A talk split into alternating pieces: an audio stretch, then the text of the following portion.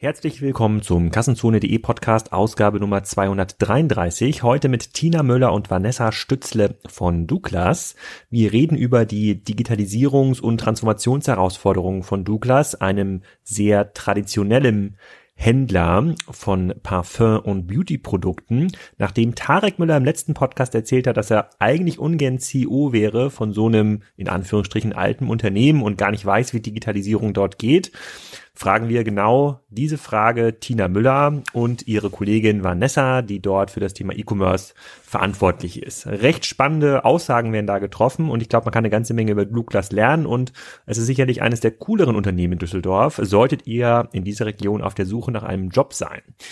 In der nächsten Woche sehen wir uns wahrscheinlich alle bei den Online-Marketing Rockstars und ähm, die werden unterstützt, genauso wie diese Podcast-Folge von Melita. Das passt relativ gut, weil das ist auch der Filterkaffee, den ich hier fast täglich trinke im Büro und an meinem Schreibtisch. Die machen relativ guten Kaffee und äh, Melita wird dieses Jahr 111 Jahre alt. Und deswegen sind sie auch exklusiver Kaffeepartner auf dem OMR Festival.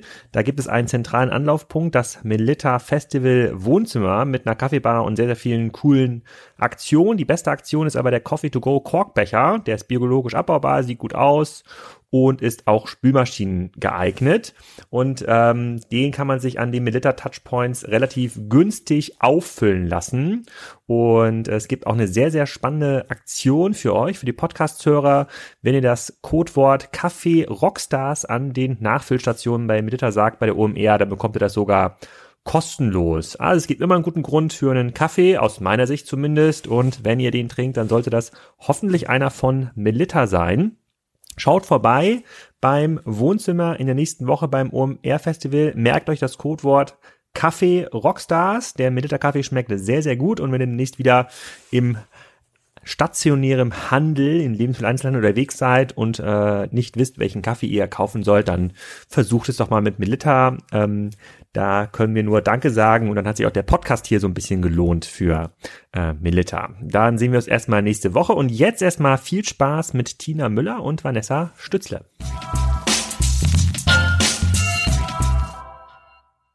Hallo Tina, hallo Vanessa, willkommen zum Kassenzone.de Podcast. Heute im wunderschönen äh, Hamburg mit extrem prominenten Besuch in Form von euch äh, zum Thema Online Beauty, Offline Beauty und vielleicht auch ein bisschen Transformation. Wir reden heute über Douglas. Aber ihr müsst euch, obwohl ihr natürlich in den Medien stark vertreten seid, auch mal kurz vorstellen. Fang vielleicht mal mit dir an, Vanessa. Sag mal kurz, woher du kommst und was Sehr du eigentlich gerne. bei Douglas machst. Ja. Also Vanessa Stützle, ich bin 41 Jahre, äh, verantwortlich für E-Commerce und Omnichannel bei Douglas und äh, arbeite schon seit 14 Jahren im E-Commerce, bin sozusagen E-Commerce-Urgestein, wenn man das so sagen kann. Ähm, ich habe äh, vor 14 Jahren bei Esprit angefangen im E-Commerce und äh, war zuletzt dann Chief Digital Officer für die S. Oliver Gruppe. Und digitale Transformation und E-Commerce ist meine Passion. Und was ist genau deine Rolle bei Douglas? Na, wie gesagt, ich leite den E-Commerce-Bereich und den Omnichannel-Bereich. Okay, also du musst quasi den E-Commerce-Bereich mit aus aufbauen und du bist damit mitten im Kern auch in der Transformation. Absolut, genau. Okay, und dann zu dir, Tina. Wo kommst du her und was machst du genau bei Douglas? Ja, also auch wenn du den äh, alles sagen Titel CEO trägst, aber das ja. kann ja vieles bedeuten. Ja, das bedeutet in der Tat vieles. Also ich bin seit anderthalb Jahren CEO der Douglas-Gruppe und leite im Prinzip die ganze Gruppe und äh, habe vorher ganz lange, also über 20 Jahre, äh, auf der Industrieseite gearbeitet, in der Kosmetikindustrie, ähm, angefangen damals bei L'Oreal, dann zu Vella, dann 17 Jahre bei Henkel und habe dann vier Jahre einen Ausflug gemacht äh, in die Automobilindustrie und war dort im Vorstand äh, für die Marke Opel zuständig. Ja, und jetzt Omnichannel auf der Handelsseite, sowohl natürlich stationärer Handel als auch ganz wichtig das E-Commerce-Geschäft. Ähm, bei Opel warst du auch mit zuständig für diese Kampagne Umparken im Kopf, oder? Ja.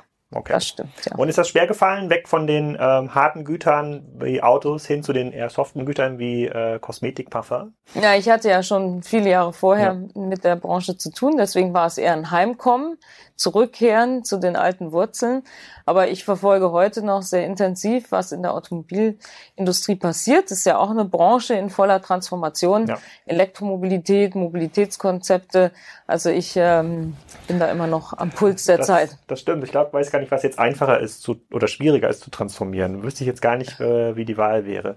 Ich habe ähm, vor zwei Wochen mhm. hatten wir einen Live-Podcast aufgenommen mit Tarek Müller beim Digital mhm. Commerce Day und äh, da ging es so ein bisschen um auch seine, seinen Weg bei Otto mit About You. Und da war eine Frage auch aus dem Publikum, was äh, sagt denn den Leuten ähm, so CEOs wie dir oder generell Geschäftsführer, die so mitten in der mhm. Transformation eines eigentlich klassisch aus analog kommen, äh, analogen mhm. Welt kommenden mhm. Unternehmens. Äh, äh, was hat denn da für Tipps? Und dann sagt er, ja, hat er auch keine Ahnung, äh, zum Glück muss er es nicht machen. Viel Glück, äh, sagt er dann. Und äh, da, da musste ich schon ein bisschen lachen damals in der Aufnahme, weil ich ja wusste, dass ihr die nächsten, ähm, die nächsten Gäste seid. Ähm, können wir vielleicht mal, bevor wir in die ganz konkreten Details der Douglas-Transformation einsteigen, mal ein bisschen was über ähm, das Geschäftsmodell ähm, an sich erzählen? Also wie viele Filialen habt ihr, wie viele Mitarbeiter, mhm. welche mhm. Umsätze reden wir hier online, mhm. äh, wie offline, damit man ein bisschen Gefühl für die Größe Größenordnung von eurem mhm. Business bekommt. Mhm. Wir sind die Nummer eins, sowohl im stationären Handel, im selektiven Beauty-Handel äh, in Europa, aber auch im E-Commerce-Handel. Äh, wir machen 3,3 Milliarden Umsatz, also schon eine große Hausnummer. Und äh, ja, im, im Moment äh, liegen wir bei einem E-Commerce-Anteil von, wenn man auf unser letztes Geschäftsjahr 17 Prozent. 17 Prozent. Aber man muss dazu sagen, dass wir in Deutschland im letzten Quartal fast 28 Prozent E-Commerce-Umsatz gemacht haben. Da sieht man, äh, wie sich das entwickelt und deswegen steht äh, dieser Teil des Geschäftes auch strategisch im Fokus. Unsere Gesamtstrategie heißt Hashtag Forward Beauty. Es sind verschiedene Säulen, aber ähm, die E-Commerce-Säule ist natürlich die tragende auch für die Zukunft. Vielleicht fangen wir mal mit der äh, grundsätzlichsten Frage an, die ja den meisten Händlern hier auch im Podcast mhm. ähm, ähm gestellt wird. Ähm, ein Kunde, der bei euch kauft, warum sollte der bei euch kaufen? Was ist so der klassische ähm, Douglas USP? Und ich möchte davor sagen, mhm. ihr, ihr, kennt das ja auch, äh, Vanessa, du hörst ja die mhm. äh, Podcast, ja. du liest manchmal vielleicht auch darüber, Tina. Mach ich. Ähm, ich bin ja, sagen wir mal so, ähm, ich bin jetzt ja kein großer Believer in den stationären, mhm. äh, im stationären mhm. Kanal. Und mhm. ähm, immer wenn es da in den Diskussionen bei verschiedenen Fachforen darum geht, okay, was passiert mit stationär, ähm, sage ich, naja, es können eigentlich nur die Geschäfte überleben, die einen echten Sinn haben für den Kunden. Und dazu zähle mhm. ich jetzt nicht die klassischen Handels-Fashion-Stores äh, mhm. wie so ein Piken Kloppenburg. Das ist total schwierig, da den Wert äh, äh, nach vorne zu begründen. Ich kann mir das gut vorstellen für den Douglas, habe ich schon oft gesagt, weil mhm. es um ein Produkt geht, was man mhm. online nicht so gut beschreiben ähm, kann, äh, weil es dort um Duft geht. So. Nur hat Douglas dann das Problem, dass natürlich die Filialen drumherum, äh, wenn es die nicht, denen nicht mehr so gut geht, gibt es so einen sozusagen einen negativen Effekt. So, das vielleicht so als mhm. Vorgeschichte äh, mhm. schon mal. Und ähm, da geht's jetzt so, da, da ist natürlich dann die Frage ganz spannend, okay, ähm, wie, was ist eigentlich der USP heute und was mhm. ist vielleicht auch der USP mhm. morgen zu Douglas mhm. zu gehen, um sich dann mit den mhm. Produkten ähm, mhm. einzudecken, die ihr verkauft? Also ich glaube, unser USP ist egal, wann und wo und auch warum ich darüber nachdenke, ein Schönheitsprodukt zu kaufen, ähm, dass ich in dem Moment äh, es bei Douglas erwärmen kann und zwar in, in alle Richtungen. Also wenn es mir gerade einfällt äh, in der Fußgängerzone, dann gehe ich zu Douglas rein. Wenn es mir nachts um drei einfällt, äh, dann kaufe ich es online äh, oder ich lasse es mir in die Filiale schicken und nehme es am nächsten Tag dort mit, weil ich nämlich nicht zu Hause bin. Also ich bin fast nie zu Hause und wenn die Pakete kommen, habe ich immer Schwierigkeiten. Dann sind die Nachbarn, müssen sie in Empfang nehmen oder ich mach's, äh, lasse sie ins Büro liefern. Aber dieser Gedanke, dass man eigentlich 360 Grad, wenn man über Schönheitsprodukte nachdenkt, äh, sie bei Douglas äh, bekommen kann und auch umgekehrt äh, in der Filiale kann ich sie natürlich mir online nach Hause schicken. Also dieses wirkliche Omnichannel, das ist, glaube ich, unser USP und das wird auch in die Zukunft hinein unser USP sein. Und natürlich wird sich das stationäre Geschäft äh, verändern. Und die Rolle einer Filiale bei Douglas äh, verändert sich jetzt schon und wird sich auch weiter verändern. Und wir ähm, sind ja auch gerade mit neuen Konzepten stationär draußen, die sehr gut angenommen werden. Und vielleicht sprechen wir da gleich äh, im Detail auch nochmal drüber, welche Rolle diese Filialen in der Zukunft haben werden äh, und wie wir sie positionieren. Aber wir haben zum Beispiel in Frankreich einen Service, der wird sehr gut angenommen. Äh, wenn ich zu Hause bin und mich fertig mache, vielleicht äh, überlege nachmittags, äh, wenn ich abends ausgehe, äh, wie schminke ich mich und äh, mir fehlt was, dann kann ich das bei Douglas innerhalb von zwei Stunden geliefert bekommen. Und, und das sind so Servicegedanken dahinter, äh, wo wir sehen, die haben eine hohe Relevanz und äh, die sind, glaube ich, dann auch bei Douglas äh, einzigartig.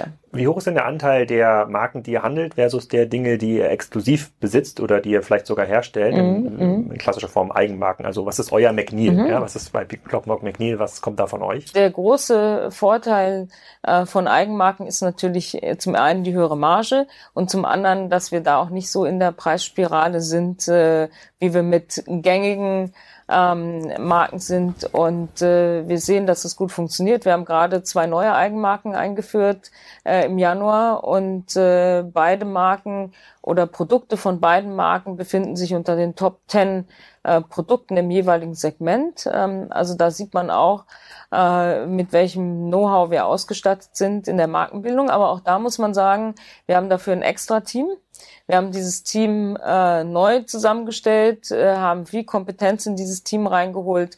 Denn Eigenmarkenmarketing ist ja heute nicht äh, Preiseinstiegsmarketing und wir kopieren irgendeine bekannte Marke, sondern Eigenmarketing heißt ja heute genauso an einer Marke bauen, äh, wie die Industrie das auch tut, äh, um entsprechend dann auch Relevanz zu generieren und sie muss sich auch differenzieren im Markt und ähm, da sind wir aber gut aufgestellt. Ähm, Vanessa, gilt denn dieses ähm, One-Stop Shop Destination für das Thema Beauty. Gilt es auch für online, wenn man an die, ich sag's immer, so ein bisschen die Kassenzone Doktrin, der erfolgreichste Händler hat äh, im, im Online-Bereich, der hat, ähm, der, ähm, der hat in den Ebenen größtes Angebot, bester Preis, sofortige Verfügbarkeit, äh, liegt da überall vorne und dann könnte es noch sowas geben wie on top Convenience oder andere Faktoren. Und ähm, das ist ja ein bisschen was anderes als diese stationär Heritage, wo man ja eher über das Sortiment, Auswahl, Beratung geht. Das kann ich mir stationär Handel total gut ähm, vorstellen. Ähm, bist du da in so einem Dilemma oder sagst du, als online kannst du das eigentlich relativ gut abbilden, weil ihr habt schon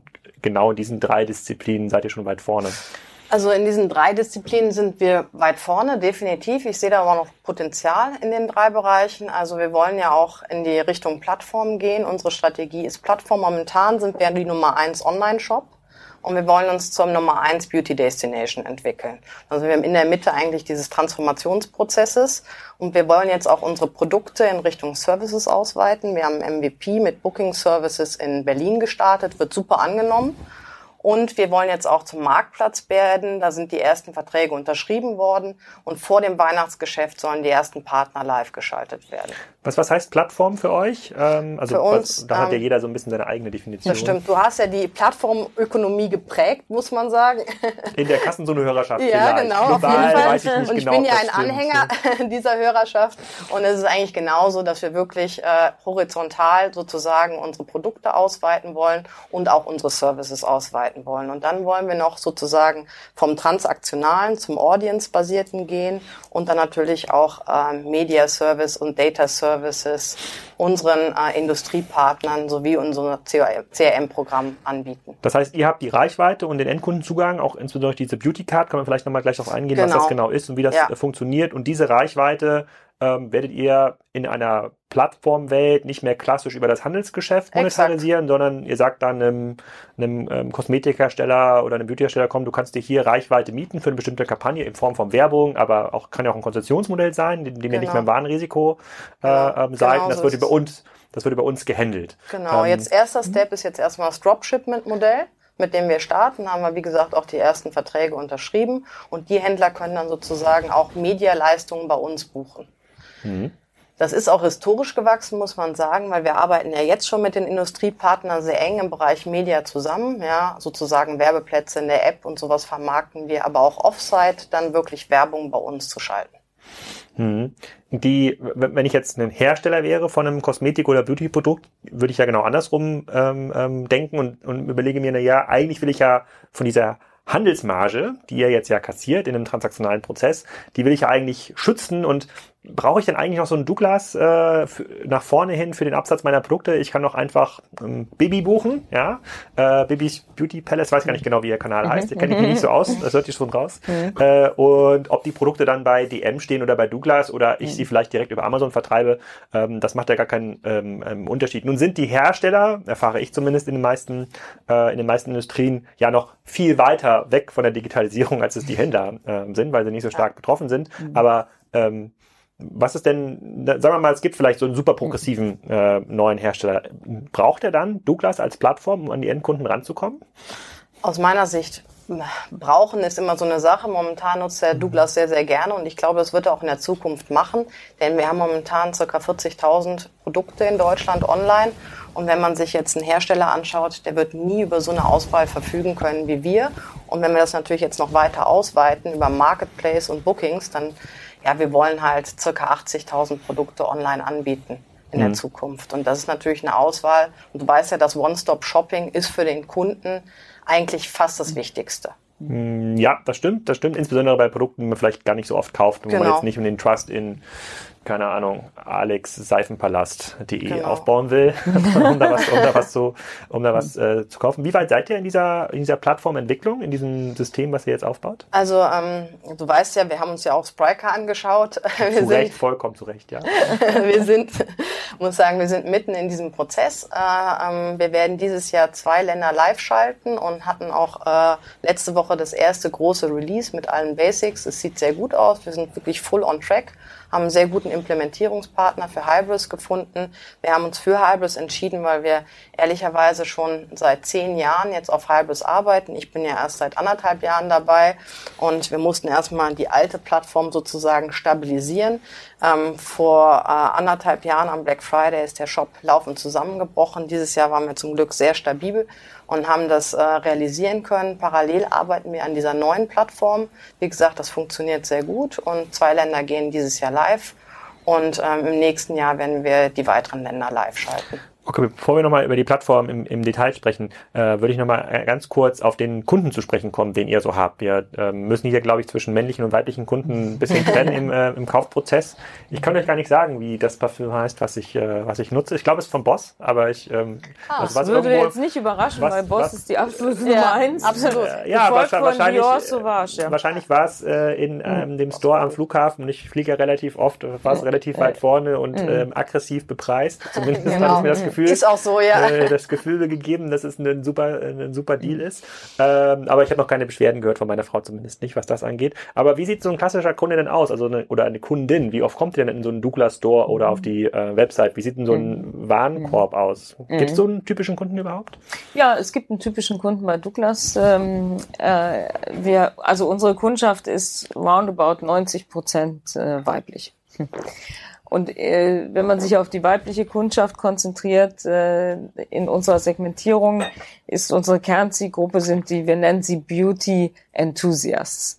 Also es sind schon die, die sich sehr für Beauty interessieren und die bereit sind, auch viel Geld für Beauty auszugeben. Ähm, und entsprechend ist der Warenkorb auch äh, hoch. Der Warenkorb im E-Commerce liegt jetzt bei über 60, über 60 Euro. Über 60 Euro glücklicherweise auch noch weiter, was sehr wichtig ist für Richtig, uns. Ja.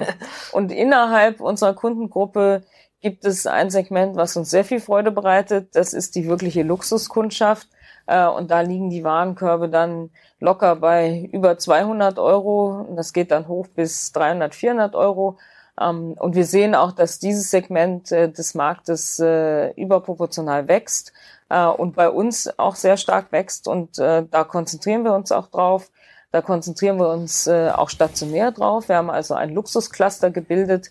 Das sind äh, roundabout äh, 15 bis 20 Filialen in Deutschland zum Beispiel, äh, wo wir besonders viel Beratung haben, besonders viel Service, aber eben ein ganz ausgewähltes, sehr luxuriöses äh, Angebot.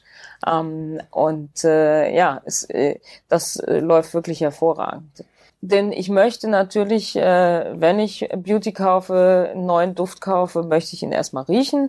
Äh, und vor allen Dingen beim Thema Make-up, den Lippenstift möchte ich erst einmal sehen. Wie ist die Farbe überhaupt? Äh, die Foundation möchte ich erstmal sehen. Äh, und das kann ich natürlich online so nicht. Ja, deswegen ist online auch häufig ein Replenishment. Und stationär ist es eigentlich die Discovery und die Inspiration und das Ausprobieren, das Entdecken.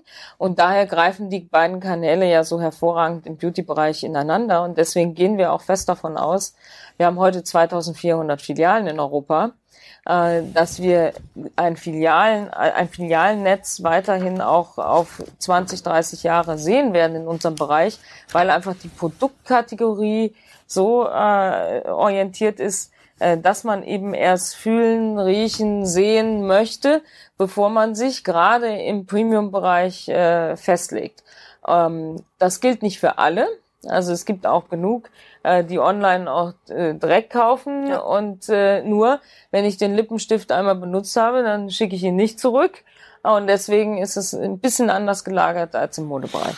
Hm, das verstehe ich. nur, nur zum Verständnis nochmal, dieser 30 Prozent, das heißt, von 100 Leuten, die in den Laden gehen, kaufen 30. Mhm. quasi 30 Prozent stationär genau. Conversion. Kann man das Richtig. so für die Onliner ja. ausdrücken? Ja, so okay. kann man das ausdrücken. Da von dieser Conversion träumst du wahrscheinlich im ja. Online-Bereich. du kennst ja die Zahlen aus dem Geschäftsbericht. Wir haben ja. sie deutlich gesteigert. Äh, wir sind jetzt in Deutschland bei einer Conversion Rate von äh, über 4 Prozent. Äh, und ja, denken auch, da gibt es noch Potenzial natürlich. Genau, 4% ist ja auch schon eine ganze Menge. Das heißt mhm. ja, jeder 25. Kunde, der auf die Webseite kommt, ähm, kauft. Ja? Wenn ich also ähm, ein Euro für einen Klick ausgebe genau. im Online-Marketing dann und im ersten ähm, Kauf profitabel sein will und du sagst, der Warenkorb ist 60 Euro, dann wäre schon mal ganz cool, wenn ich äh, ähm, so ungefähr ähm, 40 Prozent Marge auf dem Ganzen drauf habe. Was in eurem Geschäft auf jeden Fall drin sein müsste. Genau, und die Marke aus. ist natürlich auch sehr stark. Wir haben viel äh, organischen mhm. Traffic. Ja.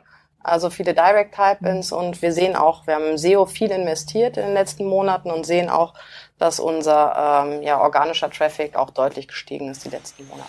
Okay, bleiben wir nochmal bei der Kernfrage mit der mit dem Standard äh, mit der mit der Customer Journey, die du beschreibst. Glaube ich ja total äh, und ist ja bei mir auch so. Ich mhm. habe ja auch das Parfum, was ich äh, jetzt nutze, erst äh, gerochen und mhm. gekauft. Mhm. Äh, ich glaube nicht bei Douglas. Ich möchte mich aber nicht festlegen hier. ähm, äh, ähm, bei den Filialen ähm, bin ich auch bei dir. Ich glaube, es gibt diese es gibt diese Journey. Das Problem bei den bei den Filialen oder generell in der Diskussion im, im Markt, ihr verfolgt das mhm. ja auch, ist, dass dieser dieser äh, Frequenzrückgang, vielleicht der mag ja auch regional verschieden sein, vielleicht ist das in Deutschland krasser ja. ausgeprägt als jetzt in Osteuropa, wo ja stärker wächst als äh, in den anderen Bereichen. Mhm. Ähm, der Frequenzrückgang passiert so schnell, ähm, mhm. dass quasi diese Journey irgendwann nicht mehr finanzierbar ist. Das heißt, es gibt dann mhm. irgendwelche, ähm, es gibt ganz viele Filialen oder Lagen, in das nicht funktioniert. Ich, mhm. gebe ein Beispiel Kiel. Ja, in Kiel ist die Innenstadt mittlerweile komplett marode. Mhm. Ähm, mhm. äh, äh, nächste mhm. Woche treffe ich übrigens am Montag den Kieler Oberbürgermeister, um genau darüber zu sprechen. Dann können ja. wir das nochmal im Detail diskutieren. Und äh, was meine Frau letzte letzte Woche ist da durch Zufall mal durch die Innenstadt gelaufen äh, und meinte, um Gottes Willen, kann sich gar nicht mehr vorstellen. Es gibt natürlich aber auch Lagen, klassische grüne Wiese-Lagen, da ist dann auch ein Douglas drin, das ist bei uns der City-Markt, mhm. nennt sich das in Kiel, mhm. äh, wo dann natürlich mhm. auch, äh, das ist immer bombenvoll. Mhm. Ja, jeder. Samstag, Sonntag, da steht man im Stau um, um dahin zu kommen. Das Problem ist aber nur, viele dieser Filialen werden in der Lage sein, die diesen klassischen Frequenzrückgang ähm, haben. So, wie, wie geht man denn mit denen um? Muss man die dann verkleinern? Muss man dann ein Beauty Center äh, drum bauen? Weil nur für den Douglas, auch wenn ich diese Customer mhm. Journey habe, mhm. fahre ich ja nicht in eine marode, in Anführungsstrichen, mhm. Innenstadt. Ne? Mhm. Ich will ja trotzdem das Einkaufserlebnis haben, guten mhm. Bäcker drumherum und vielleicht noch so ein bisschen ähm, mhm. Kaffeeatmosphäre. Wie, wie, wie, wie geht, also das ist ja ein krasser, ein krasses Dilemma, so aus, aus einer Außenperspektive. Wie geht ihr damit um? Also der Realität müssen wir uns stellen. Die können wir auch nicht wegdiskutieren und wie du eben sagtest, in der Kieler Innenstadt, äh, wird keiner extra in die Kieler Innenstadt fahren, um bei Douglas einzukaufen. Es sei denn, es sind wirklich sehr loyale Kunden, äh, die in dieser Filiale auch eine Beziehung aufgebaut haben äh, zu unseren Beauty Advisern. Und davon haben wir sehr viele. Wir haben sehr viele loyale Kunden, die immer wieder in die gleiche Filiale gehen. Wir haben eine Loyalität zur Filiale, die liegt bei 80 Prozent. Wie das heißt, man, das? man geht immer wieder in die gleiche Filiale. Wir messen das über unser CRM-Programm. Wir haben ja inzwischen 40 Millionen Kundenkarten in äh, Europa. Das ist insoweit fast das größte äh, Kundenbindungsprogramm, äh, was es äh, ja was es in Europa so gibt. Äh, und da können wir genau sehen, wer kauft eigentlich wo, wann, äh, zu welchem Bon. Und wir wissen, äh, dass die Loyalität zu der Douglas-Filiale, zu der man sowieso immer geht, extrem hoch ist. Insofern ähm, können wir selbst in Lagen, wo die Frequenz äh, deutlich zurückgeht, noch ein Stück weit ganz gut äh, leben. Aber wir müssen uns dieser Realität stellen, dass in genau diesen Städten, das sind meistens mittelgroße Städte, keine großen Städte, also Metropolen wie Frankfurt, die Zeil äh, da gibt es keinen Frequenzverlust, äh, jedenfalls nicht in der Art, wie es in Kiel ist oder in anderen kleineren hm, oder Wahrscheinlich an den umliegenden Orten in Frankfurt. Also der Frequenzverlust, der dort genau. spürbar ist, der läuft ja dann richtig, in die Zahl dann rein. Richtig. Und wir arbeiten daran, unser Filialnetz natürlich äh, neu zu gestalten. Ähm, zum einen auch zu überlegen, wie viele Filialen braucht man dann eben in die Zukunft. Äh, das zweite ist, welche Rolle bekommen die Filialen äh, und wo investiere ich? Und unsere Investitionsstrategie konzentriert sich ganz klar auf die Metropolen, wo die Frequenz äh, noch deutlich stabil ist und weniger auf die Standorte, die du auch eben genannt hast. Und insgesamt äh, ist die Rolle des stationären Geschäftes wird deutlich mehr in das Thema Service und Beratung gehen. Also es mehr, wie man so schön sagt, vom Produkte verkaufen zum Point of Experiences zu gestalten. Und wir sehen, ähm, wir haben zwei Hebel, äh, die gut, äh, die gut ankommen in den Filialen. Der eine Hebel ist äh, das Thema Service im Sinne, dass wir Schminkplätze haben, äh, dass man bei uns äh, äh, Make-up bekommt, Gesichtsbehandlungen. Wir haben in, in, auf der Zeil in unserer größten Filiale ein Spa reingebaut, also ähnlich wie in einem englischen Department Store, wo man komplett sich verschönern lassen kann. Wie groß ist der, äh, der, der, der, der die Filiale, wenn das die größte Filiale ist? Das, die Filiale hat über 3000 äh, mhm. Quadratmeter. Uh, und ein komplettes äh, Level ähm, ist der Service Bar mit Friseur, mit Kabinen, Maniküre, Pediküre, also alles, was das Herz äh, begehrt. Ähm, wir sehen in, an unserem Beauty Booking Service, ähm, dass das eben auch online gut angenommen wird äh, über die App, dass ich das sofort buchen kann. Äh, aber man darf nicht vergessen, das kostet natürlich Geld, äh, das kostet äh, Personal. Entsprechend muss die Filiale ausstaffiert werden und das können wir nicht über ganz Deutschland ziehen, dieses Konzept, sondern hier konzentrieren wir uns wirklich auf die Flagship Stores, ähm, die, die großen Stores in den Metropolen, wo die Frequenz eben relativ stabil ist. Wie viele Stores gibt es in Deutschland? In Deutschland haben wir 435 Stores. Und, und wie viele davon liegen in spannenden Städten und in den Städten auch in spannenden Lagen? Ah, weil wenn ich jetzt in Hamburg, also hier, ja. wir sind jetzt hier in Hamburg in der City mhm. Süd, für diejenigen, die das nicht kennen, mhm. ist jetzt keine Lage, in der man als spontaner äh, Shopper mhm. mal so mhm. fährt, ist eher eine industrielle äh, Lage. Also man muss auch quasi in den mhm. Metropolen auch gute Lagen haben. Wie, über wie viel reden wir da, wo man sagt, mhm. okay, 2025, 2030, je nachdem welchen Zeitraum man an, ähm, ansetzt, die sind eigentlich cool. Ja, also wenn man das zum Beispiel auf Han Hamburg mal äh, konzentriert, dann haben wir in Hamburg, äh, unsere größte Filiale ist in der Mönckebergstraße. Äh, da haben wir auch kein Frequenzproblem. Ähm, dann haben wir sehr gute Premiumlagen wie am Neuen Wall. Mhm. Ja. Äh, auch da äh, haben wir kein Umsatzproblem, weil wir die entsprechende Kundschaft haben, die auch immer mehr äh, bereit ist oder immer mehr für Beauty-Produkte ausgibt. Dann sind sehr interessante Lagen Bezirke wie Eppendorf äh, oder Winterhude.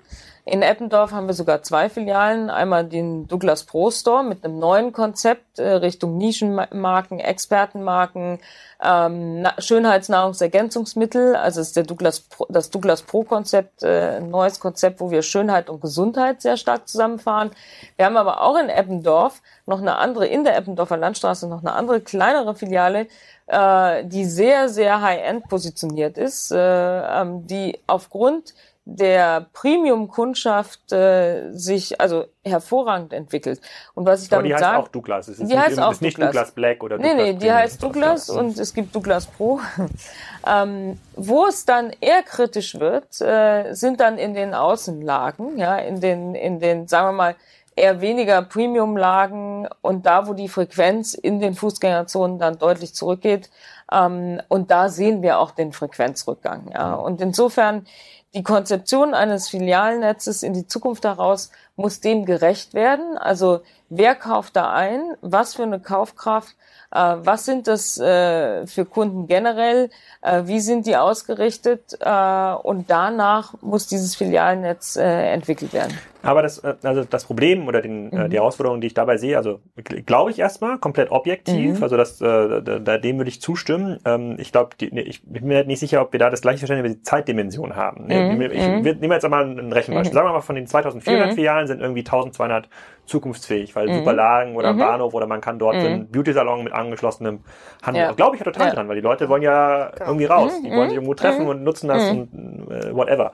Dann ähm, sind wir vielleicht vor zwei Jahren davon ausgegangen, man hat vielleicht zehn Jahre Zeit, diese mhm. 1200 Filialen irgendwie abzuschreiben mhm. oder zurückzubauen, aus dem mhm. Mietvertrag rauszugehen. Mhm. Was wir jetzt aber sehen, und, ähm, und mhm. äh, das, dafür ist, glaube ich, Kiel ein cooles Beispiel, weil äh, da haben wir den, äh, den Knut Hansen, das war so der, das ist so der Intersport äh, äh, König aus Kiel, auch Aufsichtsratschef von Intersport, aber das ist eher Zufall. Äh, der hat noch vor äh, drei Jahren da deinen Shop komplett renoviert, alles komplett neu gemacht. So, und der, das ist ja wirklich super Insight. So, und jetzt ist die, diese Lage, die eigentlich, das ist super, super A++-Lage gewesen. Also ja. ich bin 1993 nach Kiel gezogen, mhm. es gab nichts anderes. So, mhm. innerhalb von zwei bis drei Jahren ist das komplett versunken im mhm. Chaos aus verschiedenen Effekten. Sicherlich Online-Effekte, viel grüne Wiese-Effekt, viel strukturelle mhm. Effekte mhm. in so einer Kommune.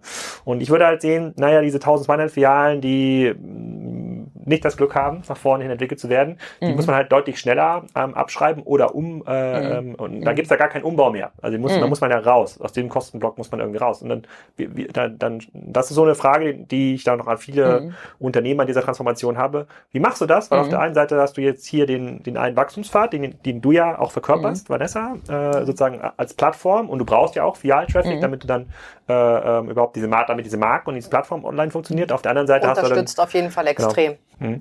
Okay, das führt mich aber zu einer äh, äh, weiteren ähm, spannenden Frage, die für Vanessa bestimmt ist, weil das, was du beschreibst, stimmt aus meiner Sicht nur in der Theorie, weil in der Praxis ist es schon so, wenn man so zwei ähm, sehr, sehr anstrengende Geschäfte hat, mhm. einmal das klassische mhm. Filialhandelsgeschäft und mhm. dann noch das äh, Digital-Plattformgeschäft, äh, ähm, mag das zwar sein, dass sich das beides in der Theorie ergänzt. Und da gab es auch eine spannende Diskussion angestoßen von dem ehemaligen Konrad-Manager, ähm, der gesagt hat, na ja, aber diese Kraft, die man braucht, um diese beiden Kanäle irgendwie mhm. zu verbinden, das saugt so viel Managementzeit und ähm, auch Geld und Konzentration ab. Das mhm. funktioniert, das ist total schwer. Da wäre es vielleicht mhm. doch einfacher, sich auf eins zu konzentrieren.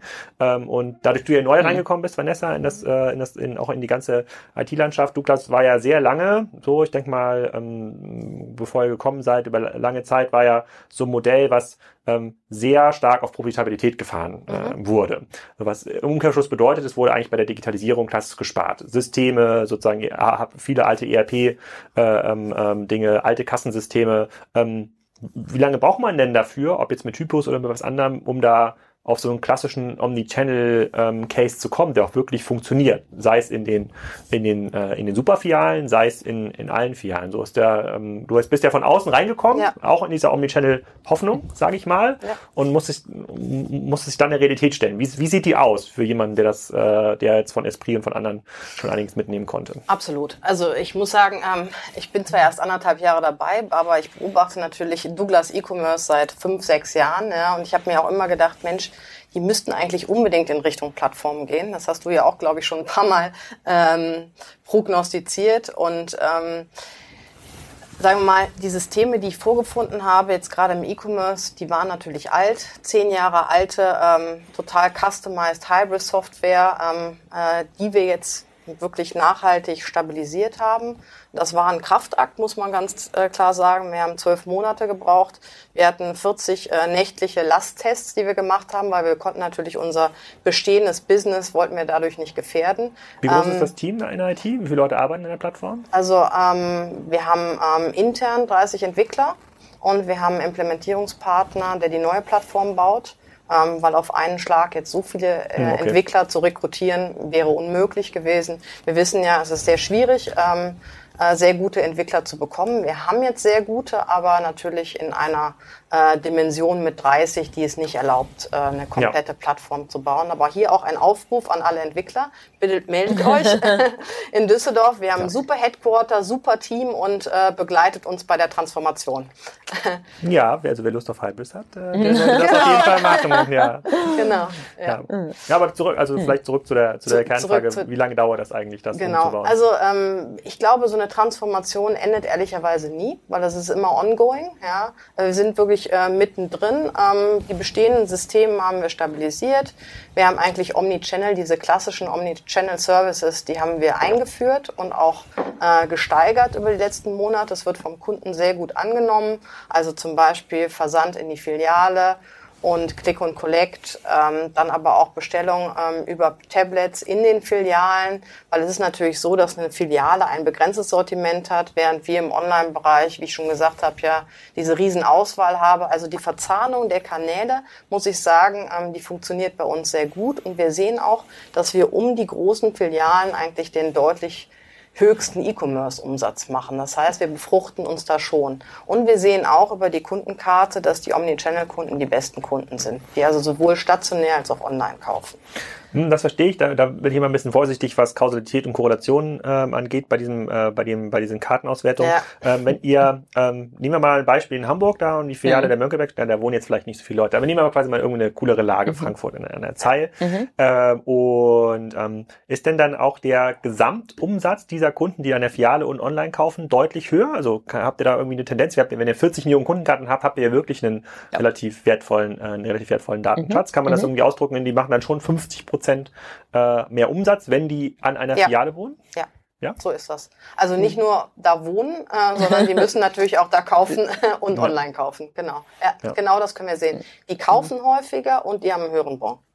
Ah, okay, gut. Sozusagen aus dieser Sicht macht natürlich das Omnichannel-System ähm, ähm, erstmal erstmal total Sinn. Was ist denn, äh, was sind, was sind das für Services, die am meisten Anstrengungen bedeuten? Also wo habt ihr, ähm, wenn wir andere Unternehmen, andere Handelsunternehmen befragen, dann äh, haben die äh, in der Regel ein riesiges Datenproblem. Also sowohl Verfügbarkeiten festzustellen in mhm. den äh, Filialen, was ist eigentlich da, weil die Kassensysteme mhm. uralt sind oder weil ähm, mhm. oft halt noch SAP-Systeme genutzt werden, die überhaupt gar nicht auf so eine sozusagen synchrones Order-Management ausgelegt sind. Die machen mhm. halt einmal am Tag ihr sozusagen sozusagen ihr Batch-Management mhm. äh, und wissen jetzt gar nicht genau, wie oft mhm. Puff, äh, Boss Parfum XYZ mhm. äh, verkauft wurde. Ist es mhm. so ein Problem oder nee, sind es ganz andere Dinge? Die also wir wissen, äh, also ich habe eine App äh, auf meinem äh, Mobiltelefon, wo ich jede 15 Minuten sehen kann in jeder Filiale, in ganz Europa, was ist gerade verkauft worden. Ja, und die hätte ich auch gerne, die App. Ja, das ist klar. Wir können dir die App mal zeigen. Ja, ja, das macht auch totalen Spaß. Äh, das, äh, man ist auch so, wird so ein bisschen abhängig davon, dass man hm. ständig guckt, ah, ah meine Lieblingsfiliale ja. hier und da, äh, wie läuft es gerade, wie läuft es in der Viertelstunde und was wird da verkauft. Also ich glaube, wir haben kein Datenproblem äh, weil äh, Douglas natürlich ganz früh auch schon in diese Douglas Card äh, investiert hm, hat. Ja. ja. Hm. Natürlich haben wir das in den letzten 20 äh, Monaten extrem aufgestockt, haben neue Systeme eingeführt, haben eine Cloud äh, dafür gebaut äh, und äh, das geht auch nicht immer alles reibungslos, ja und schon gar nicht immer in dem Timing, äh, wo man gehofft hat, ganz schnell fertig zu sein. Äh, aber das kenne ich nun auch schon seit über 20 Jahren, dass IT-Prozesse dann doch immer manchmal ein bisschen länger dauern als am Anfang äh, prognostiziert. Aber ich glaube, wir sind da sehr gut unterwegs. Äh, vor allen Dingen diese 40 Millionen Kundenkarten, die wir haben, die Daten, die darüber laufen, dann auch zu nutzen. Und zwar in beiden Kanälen zu nutzen, stationär wie auch online zu nutzen. Ich gebe mal ein Beispiel. Äh, wir fahren im Moment dreimal so viele Events in der Filiale wie noch im Jahr davor.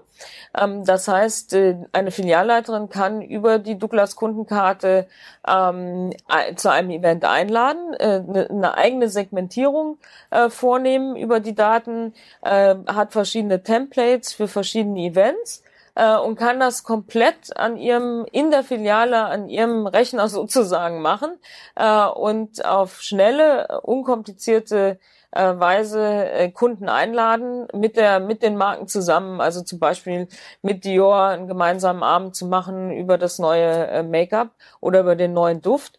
Ähm, und das ist etwas, was bei unseren Kunden auch stationär sehr sehr gut äh, angenommen wird. Ähm, und anhand all dieser Daten, die wir sammeln, äh, können wir natürlich auch vor allen Dingen ja, was die die Recommendations angeht, äh, sowohl über die Kundenkarte als auch über Online, dann sehr zielorientiert ausspielen. Und äh, ähm, wir haben, was wir auch festgestellt haben bei unseren Newslettern, wir haben verschiedene Newsletter, digitale Newsletter, aber auch noch postalisch. Wir sehen übrigens, dass äh, unsere Postwurfsendungen eine sehr hohe Conversion Rate haben.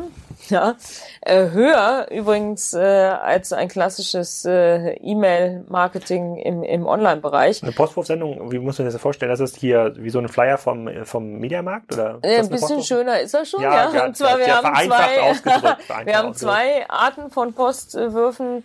Äh, das eine ist das Douglas äh, Card Magazin, das Douglas Magazin. Das hat eine höhere Auflage als die größte Frauenzeitschrift äh, Deutschlands. Die Auflage geht von 1,5 Millionen bis 2 Millionen hoch. Ähm, und äh, unsere Kundinnen und Kunden warten quasi schon immer auf das Douglas Magazin. Das haben wir sehr stark äh, vom Content her umgearbeitet, um nicht nur Produktannouncements zu machen, sondern wirklich äh, Tutorials, Tipps, Themen äh, dort unterzubringen. Dann gibt es den normalen Postwurf, der hat dann nur 10 oder 20 Seiten, ist ein bisschen kleiner, äh, wo wir auch Angebote spielen. Ähm, und online machen wir natürlich äh, sehr schönes Newsletter-Marketing, äh, wo wir auch unsere Strategie komplett geändert haben, im Sinne von deutlich mehr Content orientiert. Ähm, was sehr gut ankommt, ist, wenn eigene Mitarbeiter Newsletter schreiben, ihre Erfahrungen mit Beauty-Produkten bekannt geben, ihre Tipps geben äh, im Newsletter. Äh, und, und das sind, da sehen wir wirklich, dass die Conversion Rate nach oben geht. Die Events in der Filiale, nur mhm. für mein Verständnis, das kann auch sowas sein wie, ähm, heute ist ein Influencer äh, da, der stellt ja. ein neues Parfum vor oder Das sowas? auch. Also wir hatten neulich zusammen äh, mit äh, Dior ähm, die neue äh, Make-up-Linie Backstage. Äh, da kam dann Bella Hadid äh, in die Filiale äh, und das war auf der Zeil. Und da, da musste man dann eigentlich die Filiale absperren und die ganze ja? Zeit war blockiert, äh, weil so viel Ach, Auflauf, ja, mit so viel Auflauf ja hatte so dann ja, bekannt, äh, auch keiner gerechnet. Und man sah dann eben auch, äh, da kommt dann natürlich, äh, da kommt alles, aber vor allen Dingen natürlich auch Teenager, äh, wo die Mütter und die Väter dann hinten auf der Zeil standen und gedacht haben, hoffentlich kommt die da wieder zurück und heile raus. Ähm, aber das sind natürlich Mega-Events äh, die dann eine entsprechende Audience auch erreichen über alle Social Media Kanäle dann. Ne? Das ist ja multipliziert und, und sich dann ja. Diesen Teenagern dann die Kundenkarte anzudienen? Ja, wir schaffen das auch den Teenagern die Kundenkarte anzudienen äh, und vor allen Dingen schaffen wir das natürlich dadurch damit auch sehr schnell unsere äh, Social Media Kanäle wachsen zu lassen. Also unser Instagram Kanal, äh, der ist glaube ich um ich weiß nicht 80 Prozent mhm. gewachsen in den letzten 15, 16 Monaten und äh, wir tracken natürlich auch unser Image ähm, in den verschiedenen Altersgruppen. Und wir sehen, äh, dass wir über die letzten anderthalb Jahre besonders bei den bei der ganz jungen Zielgruppe ähm, richtig gepunktet haben und unser Image äh, sich dort deutlich verbessert hat, wo man ja eigentlich immer sagt, na Douglas, okay, das ist ja, gibt es ja schon so lange und das spricht hauptsächlich vielleicht die mittelalte oder ältere Kundschaft an. Das stimmt überhaupt nicht. Wir haben überproportional viele Kunden im ganz jungen Bereich äh, und äh, die wachsen auch überproportional. Insofern scheinen wir im Marketing, vor allen Dingen im Social Media Marketing, aber auch ne, generell im digitalen Marketing einiges richtig gemacht zu haben in letzter Zeit. Hm. Wenn, wenn du Wünsche spielen könntest, Vanessa, für digitale Sachen, wenn die Daten mhm. schon äh, gut sind und jetzt kommt die Plattform, was wäre das? Wäre das irgendwie mehr bezahlbare Entwickler, irgendwelche Dinge, die mobil noch Vanessa besser sein kriegt müssen? sowieso alles, was sie ja. wünscht, ja. Ja, aber, aber, aber nicht schnell. schnell. genug vielleicht. Nein, nicht, nein, doch, ich muss sagen, schnell. also ich muss sagen, es läuft ziemlich gut. Aber ich würde mir natürlich wünschen, ähm, auf einen Schlag 20 eingearbeitete Entwickler mehr zu haben. Das ist vollkommen klar. Weil Entwickler sind so schwierig zu bekommen, mhm. jetzt nicht nur im Hybris-Umfeld, ihr wisst es wahrscheinlich auch. Ähm, das wäre auf meiner Wunschliste ganz oben. Ansonsten muss ich sagen, kommen wir gut voran. Ähm, ich glaube, was äh, wichtig ist, dass man immer noch die Synchronisierung zwischen diesen E-Commerce-Systemen und auch den stationären Systemen, dass man die beibehält und nicht, dass äh, diese Plattformökonomie irgendwann ähm, sozusagen davonzieht und mhm. äh, nicht mehr mit den stationären Läden verzahnt ist. ist Weil das, unser ist Geschäftsmodell ist. Ist das so eine SAP-Landschaft oder ist das eigengebaut in der Douglas-Historie? Ja, das ist eine SAP-Landschaft. Mhm. Ja. Okay, also Kassenanbindung. Genau, äh, und das war natürlich auch einer der Gründe, warum mhm. wir uns auch unter anderem für Hybris entschieden haben. Zum einen, weil die alte Plattform, aber auch, weil unser gesamtes System eigentlich SAP-basiert ist und dadurch natürlich ähm, ja, es einfacher ist, diese Verzahnung aufrechtzuerhalten. Das und was man natürlich, man meinen, ich möchte noch eins ja. ergänzen. Mhm was man natürlich auch gesehen hat, äh, du kennst ja auch äh, unsere ähm, Quartalsberichte, äh, wir haben viel investiert in den letzten äh, anderthalb Jahren ähm, und haben dafür auch in Kauf genommen, dass unsere Marge etwas runtergegangen ist. Ähm, also im letzten äh, Quartalsbericht äh, haben wir ja publiziert, dass wir 0,8 Prozent Marge auch nach unten gegangen sind, weil wir fest davon überzeugt sind, ähm, dass wir in das Geschäft investieren müssen und äh, vor allen Dingen natürlich im E-Commerce-Bereich äh, investieren. Ähm, und ich, ich finde, das ist auch mal wichtig, das zu sagen, denn das kommt nicht von alleine. Also Stimmt. Äh, Douglas ist äh, als Händler extrem profitabel. Wir haben ja auch publiziert im, im letzten Quartal äh, eine, eine EBIT-Marge äh, von über ähm, sogar 15 Prozent, aber im Schnitt sagen wir mal von über 10 Prozent. Ja, äh, es gibt äh, jedenfalls nicht äh, in, nach meiner Kenntnis, es gibt ja kaum Händler, die mit einer solch hohen Marge operieren. Und es gibt überhaupt auch keinen E-Commerce Beauty-Händler, also einen reinen E-Commerce-Player, der annähernd an unser Margenniveau kommt. Ja. Und das muss man ja immer auch im Blick behalten, weil viele reine E-Commerce-Modelle ähm, und jetzt nicht nur im Beauty-Bereich, äh, die haben ja noch gar nicht bewiesen, dass man da mit viel Geld verdienen kann. Und das hat Douglas ja von Anfang an bewiesen. Und unsere Profitabilität, wenn man das kanalspezifisch mal teilt, ist genauso hoch im E-Commerce-Bereich wie im stationären Geschäft. Hm. Okay, da könnte man jetzt ketzerisch sagen, wenn das mhm. so gut läuft und so gut ist, warum mhm. habt ihr denn sowas wie Parfüm Dreams gekauft? Parfüm Dreams ja. haben wir eigentlich aus drei Gründen mhm. gekauft. Mhm. Ähm, zum einen ähm, ähm, um unsere Marktposition in Deutschland nochmal auszubauen, ja, im E-Commerce-Bereich. Wir sind ja die Nummer eins im E-Commerce-Bereich. Mit der Akquisition der Nummer drei sozusagen haben wir nochmal einen deutlichen Sprung nach vorne gemacht. Hatten die auch Filialen, Parfümteams? Ja, die haben einige 26 Filialen, Filialen Akzente. Die hießen auch nicht Parfüm ah, okay. sondern die liefen unter Akzente. Ähm, 26. Aber mhm. natürlich primär ist es eigentlich ja, ein Online-Business. Online ist auch von der DNA, mhm. muss man ganz klar sagen, mhm. es ist ein Pure-Player und das ist mhm. natürlich mhm. super. Die sind schnell, agil. Ja, mhm. Das sieht man auch. Die sind in der Auslandsexpansion sehr, sehr äh, fix unterwegs und das macht auch Spaß in der Zusammenarbeit. Außerdem muss man sagen, sind sie im Sortimentsbereich komplementär zu uns. Sie haben Sortimentsbereiche, insbesondere im Bereich Hair, die Douglas nicht geführt hat und die werden wir zum Beispiel auch als Marktplatz aufschalten. Das ist eine Win-Win-Situation. Was heißt ähm, Kompetenzbereich? Da gibt es Produkte fürs Haar? Mhm, genau, genau. fürs Haar. Ja, genau. Also zum Beispiel Shampoo benutzt du ja. wahrscheinlich auch.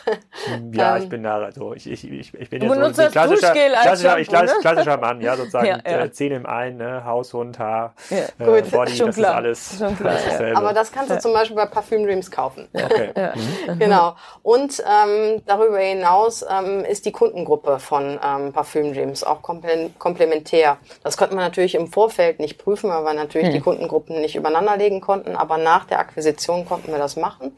Und wir haben nur eine Überschneidung der Kundengruppen von einem Drittel. Hm.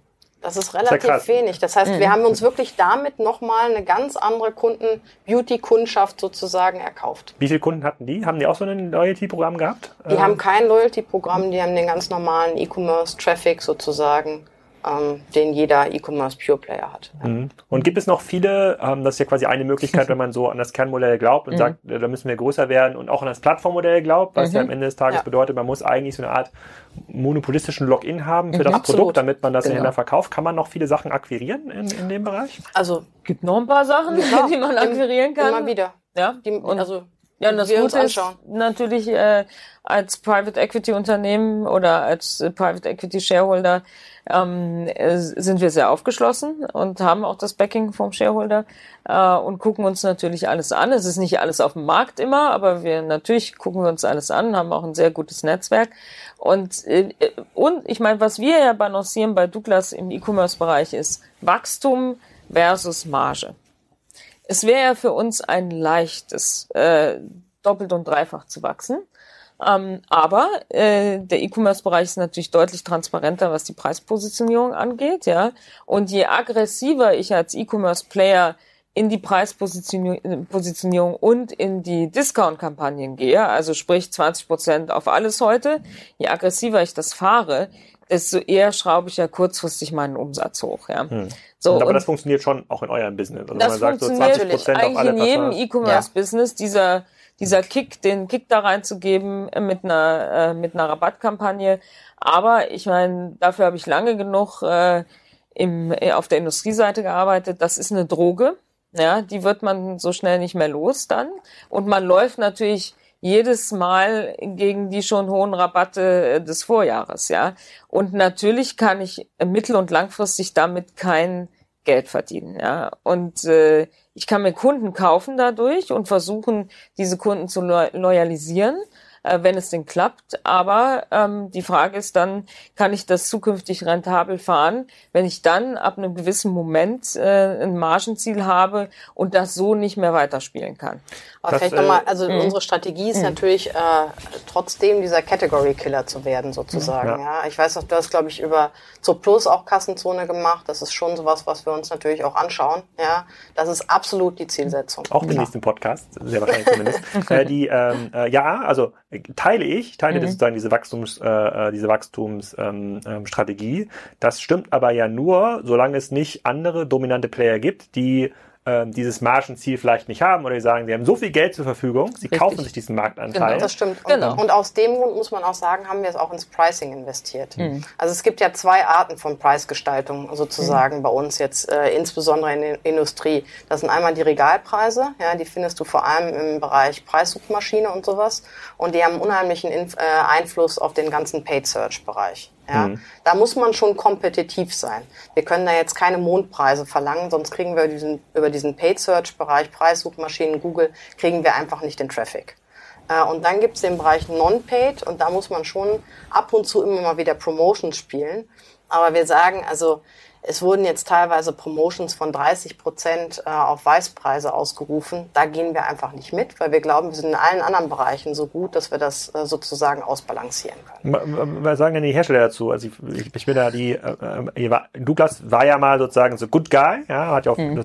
hat sich sehr, sehr zurückhaltend beim Thema Preis, äh, mhm. Pricing ähm, ähm, gestellt, äh, weil es also für beide Seiten mhm. ja fairerweise gut, weil die Marge mhm. dann, ja. äh, weil die Marge mhm. besser ist. Und jetzt gibt es natürlich Hersteller, die ihr Distributionsmanagement nicht so richtig im Griff haben. Ja, da gibt es einfach die Produkte gibt's überall und mhm. wenn es die Produkte überall gibt, dann hat man keine Kontrolle darüber, dass mhm. irgendein Händler mal eine Palette Boss Parfum für 40 Prozent äh, weniger in den äh, sozusagen mhm. äh, in den Online-Markt schiebt äh, und das mhm. setzt den Preis sozusagen diese 40 Prozent oder diese Palette verkauft sich halt ähm, ähm, zuerst. Wie geht ihr da mit euren Herstellern um? Mhm, also da gehen wir sehr mit unseren Herstellern ins Gericht natürlich, ähm, weil äh, die über also das Fluten und vor allen Dingen auch dann natürlich in den Graumarkt fluten, ähm, das produziert natürlich solche Preisspiralen und äh, am Ende des Tages äh, vernichtet es aber die Marke und das Markenimage langfristig.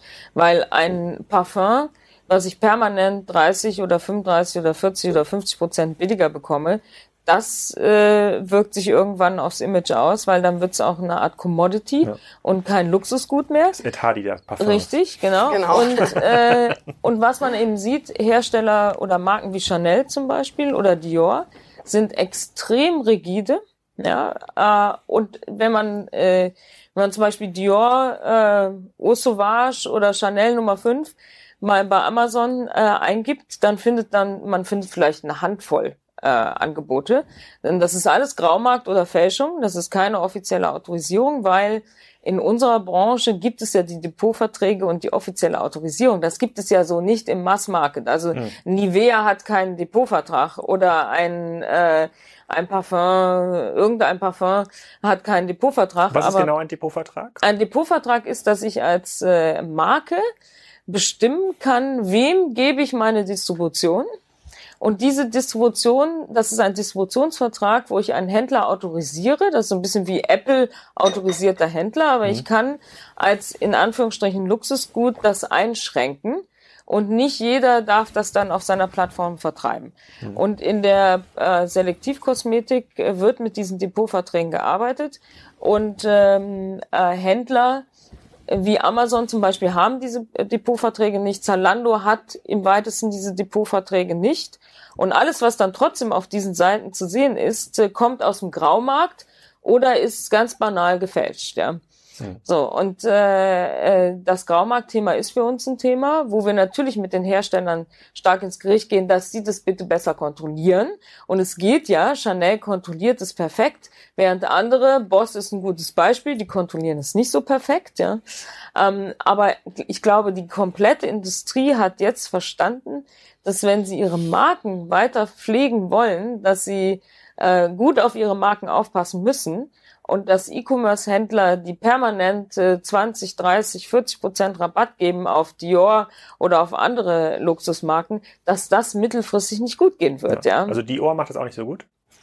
Dior, nein, Dior macht das sehr gut. Ah, okay. Nein, okay. aber es also gibt natürlich Händler, die einen Depotvertrag haben und trotzdem Rabattkampagnen fahren mit 30 Prozent auf alles und auf eben dann auch Dior. Ja. Und das hat natürlich auch wieder eine Rückwirkung auf das Markenimage. Und als Marke Dior muss ich mir wirklich überlegen, ob ich das unterstütze in Zukunft. Also die Marken, die ich kennengelernt habe, die in diesen Rabattspiralen ähm, äh, drin sind, mhm. sind da, glaube ich, alle total deiner Meinung. Also jetzt auch unabhängig von mhm. Kosmetik oder ähm, anderen Bereichen kriegen es einfach nicht hin, weil natürlich mhm. äh, diese selektiven Vertriebsverträge, äh, kartellrechtlich das irgendwie aufzuräumen, was man die letzten zehn Jahre über mhm. vielleicht auch noch lokale Distributionsdirektoren in den Markt gepresst hat, das kriegt man, das, das, das kriegt man äh, ähm, so nicht äh, ähm, ähm, so nicht hin. Vielleicht noch mal eine Frage, bevor wir noch mal mhm. auf das Douglas-Modell konkret zu sprechen kommen: Spielt Amazon eine Rolle in eurem Markt? Natürlich, Amazon spielt immer eine Rolle. Ja, ähm, wie Tina eigentlich schon gesagt hat, die, die Rolle von Amazon im Beauty-Markt, im selektiven Beauty-Markt ist noch begrenzt durch diese Depotverträge. Hm. Insofern ist es jetzt nicht so groß wie zum Beispiel im Baumarkt oder sonst wo, wo sie mhm. einfach einen freien Zugang zu jedem Produkt haben. Mhm. Ihr habt jetzt auch vor kurzem, habe ich gelesen, investiert in, äh, wie schreibt sich das, Velmor. Velmor. Ja, was, was genau mhm. machen die? Also, ist, ja, ne, Velmor äh, ist, macht Service zu Hause, also da kommen Beauty äh, Advisor oder Beauty äh, Kosmetikerinnen kommen nach Hause. Ich kann also buchen über die über die App äh, und lass mir zu Hause eine Maniküre machen und eine Gesichtsbehandlung oder eine Massage. Also ah, okay. ein Bestandteil mhm. unserer Beauty-Booking-Strategie, um wieder auch noch mehr Audience mhm. zu bekommen für die Plattformökonomie. Und wir haben im Prinzip Velmore, das ist ein, ein Deal, ein, ähm, ein Media for Equity Deal. Äh, und was ist dann Media? Das sind, äh, ist natürlich unsere Kundenkarte. Ähm, äh, der Velmore Zugang zu unseren Douglas-Kunden. Ja, und das sind in Deutschland auch acht Millionen.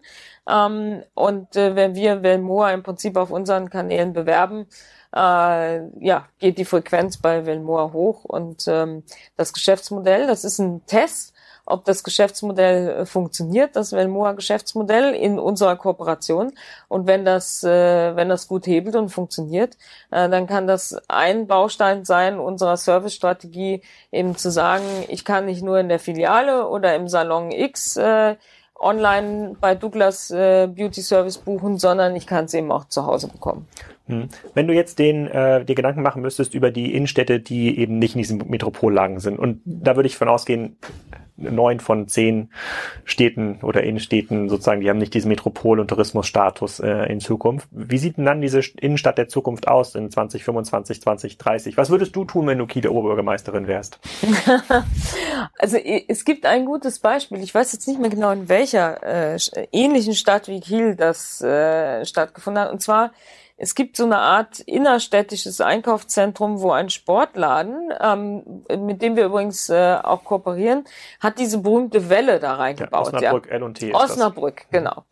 Und ich glaube, und das scheint ja gut anzukommen, und ich glaube, das sind die Konzepte, mit denen man die Innenstadt wieder beleben müsste, nämlich Entertainment-Konzepte, Gastronomie-Konzepte.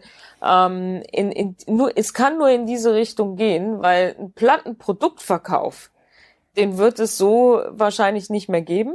Äh, also muss ich Entertainment spielen, ich muss in Eventing gehen, ich muss in ja in Gastronomie Gastronomiekonzepte gehen, äh, in in Themen, wo ich wieder Sozialkontakt habe, weil ich bin mir relativ sicher, zu jeder Welle gibt es eine Gegenwelle und es gibt ja jetzt schon wieder in der ähm, Digital Native Generation die Bestrebung, sich doch wieder mehr persönlich auszutauschen, ja. Und wenn diese Gegenwelle kommt, kann es natürlich sein, dass man mit solchen Konzepten auch eine Innenstadt wieder beleben kann. Ja, man sagt das ja über die Generation Z, die treffen sich halt gerne die treffen äh, irgendwo vor Ort, um, um, dann auf dem Handy mit den Menschen ja. zu sprechen, die nicht da sind. Aber sie müssen trotzdem auch essen, sie müssen trotzdem Beauty-Produkte kaufen oder wollen Beauty-Produkte kaufen. Und ich finde diese, diese, dieses totale Schwarzmalen, oder schwarz-weiß malen, was die Innenstädte angeht. Ähm, das finde ich auch nicht richtig, weil es ist selten so gekommen am Ende. Und ähm, wenn man vor, weiß ich nicht, zehn Jahren gesagt hat, in zehn Jahren wird es keinen einzigen Bookstore mehr geben. Es wird keine Buchhandlung mehr geben, die überhaupt noch äh, überleben kann, weil Amazon wird alles platt machen. Dann sieht man jetzt eigentlich wieder, ähm, dass gut geführte Buchläden äh, eine Renaissance bekommen äh, weil sie eben dann auch mehr anbieten, als nur äh, Bücher in Regalen zu stapeln, sondern sie bieten eben auch viel Entertainment an, Lesezirkel, Leseecken, Gastronomie und, und, und. Und plötzlich gibt es so eine Renaissance von alten Werten. Und ich bin mir relativ sicher, ähm, auch eine Kieler Innenstadt äh, wird nicht komplett aussterben und vielleicht gibt es einen pfiffigen Bürgermeister, der eine Idee hat, äh, wie man das wiederbeleben kann. Ja, ich will ihn fragen. Ich glaube das nicht, mhm. dass das äh, so kommt, weil der Wandel gerade zu schnell passiert und fairerweise gab es ja auch keine Renaissance der sozusagen Pferdestationen, die die Kutschen gezogen haben und so sehe ich mhm. viele Handelskonzepte heutzutage. Mhm. Ich glaube schon an diese, an die coolen, also Kiel hat ja noch nicht mal das Kernproblem. Kiel hat ja eine Wasserlage. So, mhm. da fahren Leute sogar gerne hin mhm. und äh, da ist Traffic, da muss man vielleicht nach Rendsburg gucken oder nach Neumünster. Ganz andere mhm. ganz andere Kaliber, mhm. wo die Aufenthaltsqualität dann per se organisch nicht, ähm, äh, nicht gegeben ist. Aber dann frage ich den Bürgermeister, mal gucken, was der, ja. das, äh, was der, was der dazu sagt. Ähm, dann, äh, wir kommen auch schon so langsam ans Ende des Podcasts und da wäre es natürlich spannend mal zu hören, wo geht die Reise hin äh, mit Douglas? Also insbesondere, weil es ja ein Private, Private mhm. Equity ähm, ähm, geführtes Unternehmen ist und die ja das Ziel dieser Wertsteigerung haben, was, was, was passiert dann eigentlich damit? Geht das dann wieder an die Börse in mhm. fünf Jahren? Gibt mhm. es, gibt es andere große Holdings, die dann sagen, nee, wir möchten das eigentlich jetzt genauso ein Asset irgendwie haben? Kann man das, mhm. kann man das schon sagen? Kann man das irgendwie prognostizieren? Es gibt bestimmt viele, die Douglas gerne hätten, aber im Moment kann man das noch nicht sagen. Äh, Private Equity ist immer eine Ownership auf Zeit äh, und so wird das natürlich auch sein. Das ist das Businessmodell. Ähm, aber wo die Reise hingeht, äh, das ist noch zu früh, darüber zu sprechen. Und wir konzentrieren uns jetzt natürlich primär darauf, operativ äh, den Wert des Unternehmens zu steigern und in die richtigen Themen zu investieren. Äh, und ich glaube, da haben wir gute Weichen gestellt über die letzten anderthalb Jahren, auch äh, dem, dem Markt Rechnung zu tragen und unser Businessmodell jetzt Schritt für Schritt äh, auch anzupassen, um gut aufgestellt zu sein für die Zukunft. Und das ist jetzt im Moment der Fokus. Und dann kommt der nächste Schritt. Ja, und vielleicht da nochmal äh, ergänzend zu, ähm, ich habe zwar gesagt, momentan könnten sich noch mehr äh, Entwickler bei uns bewerben, aber ähm, man muss sagen, wir haben auch das E-Commerce-Team und das die, gesamte Digital-Team extrem aufgestockt, sehr viele von Pure-Playern, die sich immer proaktiv bei uns bewerben. Also da merken wir auch, dass diese Transformation greift. Das merkt man ja eigentlich am erst zuerst bei den Mitarbeitern. Ähm, wenn ihr jetzt Wünscht ihr was spielen könntest, hören jetzt hier ja so ein paar tausend Leute zu, hoffentlich. ähm, äh, was, was wäre das, außer weitere Mitarbeiter? Im Kern wahrscheinlich in Düsseldorf an, äh, an ja, eurem am Standort. Genau, das ist auch ein guter Standort, ja. muss man ehrlich sagen, ja, weil Berlin ist mhm. auch relativ abgegrast und ähm, äh, Düsseldorf hat wirklich eine hohe Lebensqualität, die Mieten sind erschwinglich, insofern wir haben eine tolle Zentrale und ein sehr junges, dynamisches Das stimmt, da war ich auch schon mal, die Zentrale ist ganz cool. Ob die ja, Mieten erschwinglich stimmt. sind, das sagen mir meine Düsseldorfer Freunde bestätigen das nicht, aber ja, im Vergleich zu München, Berlin und auch Hamburg sind sie sehr erschwinglich. Okay, ja. also weitere Mitarbeiter. Und mhm. was gibt's noch, wenn ihr Münster spielen könntet? Braucht ihr Leute, die euch noch günstige Filialen anbieten äh, oder günstig Unternehmen zur Akquisition? Natürlich. Also sehr gerne noch irgendwelche günstigen äh, Internetunternehmen, die wir dann kaufen werden. Macht ihr überhaupt noch Filialen auf? Denn wenn dann ja, wir machen auch noch Filialen auf, ja. Aber netto machen wir keine Filialen mehr auf. Also unser Filialnetz vergrößert sich jetzt nicht mehr in Summe, aber manchmal wechseln wir Standorte und vor allen Dingen in Metropolen. Also wir werden in zwei sehr großen Metropolen nächstes Jahr unseren Standort verlegen und sogar vergrößern und daraus, äh, ich sag mal so schön, Beauty-Tempel machen, äh, äh, ähnlich wie auf der Zeil in unserem Flagship-Store, also ganz klar eine Flagship-Store-Strategie. Aber wenn ich mir was wünschen äh, könnte, wäre es, dass für alle Douglas-Mitarbeiter der Tag 48 Stunden hätte und nicht nur 24, dann würde die Transformation noch schneller gehen.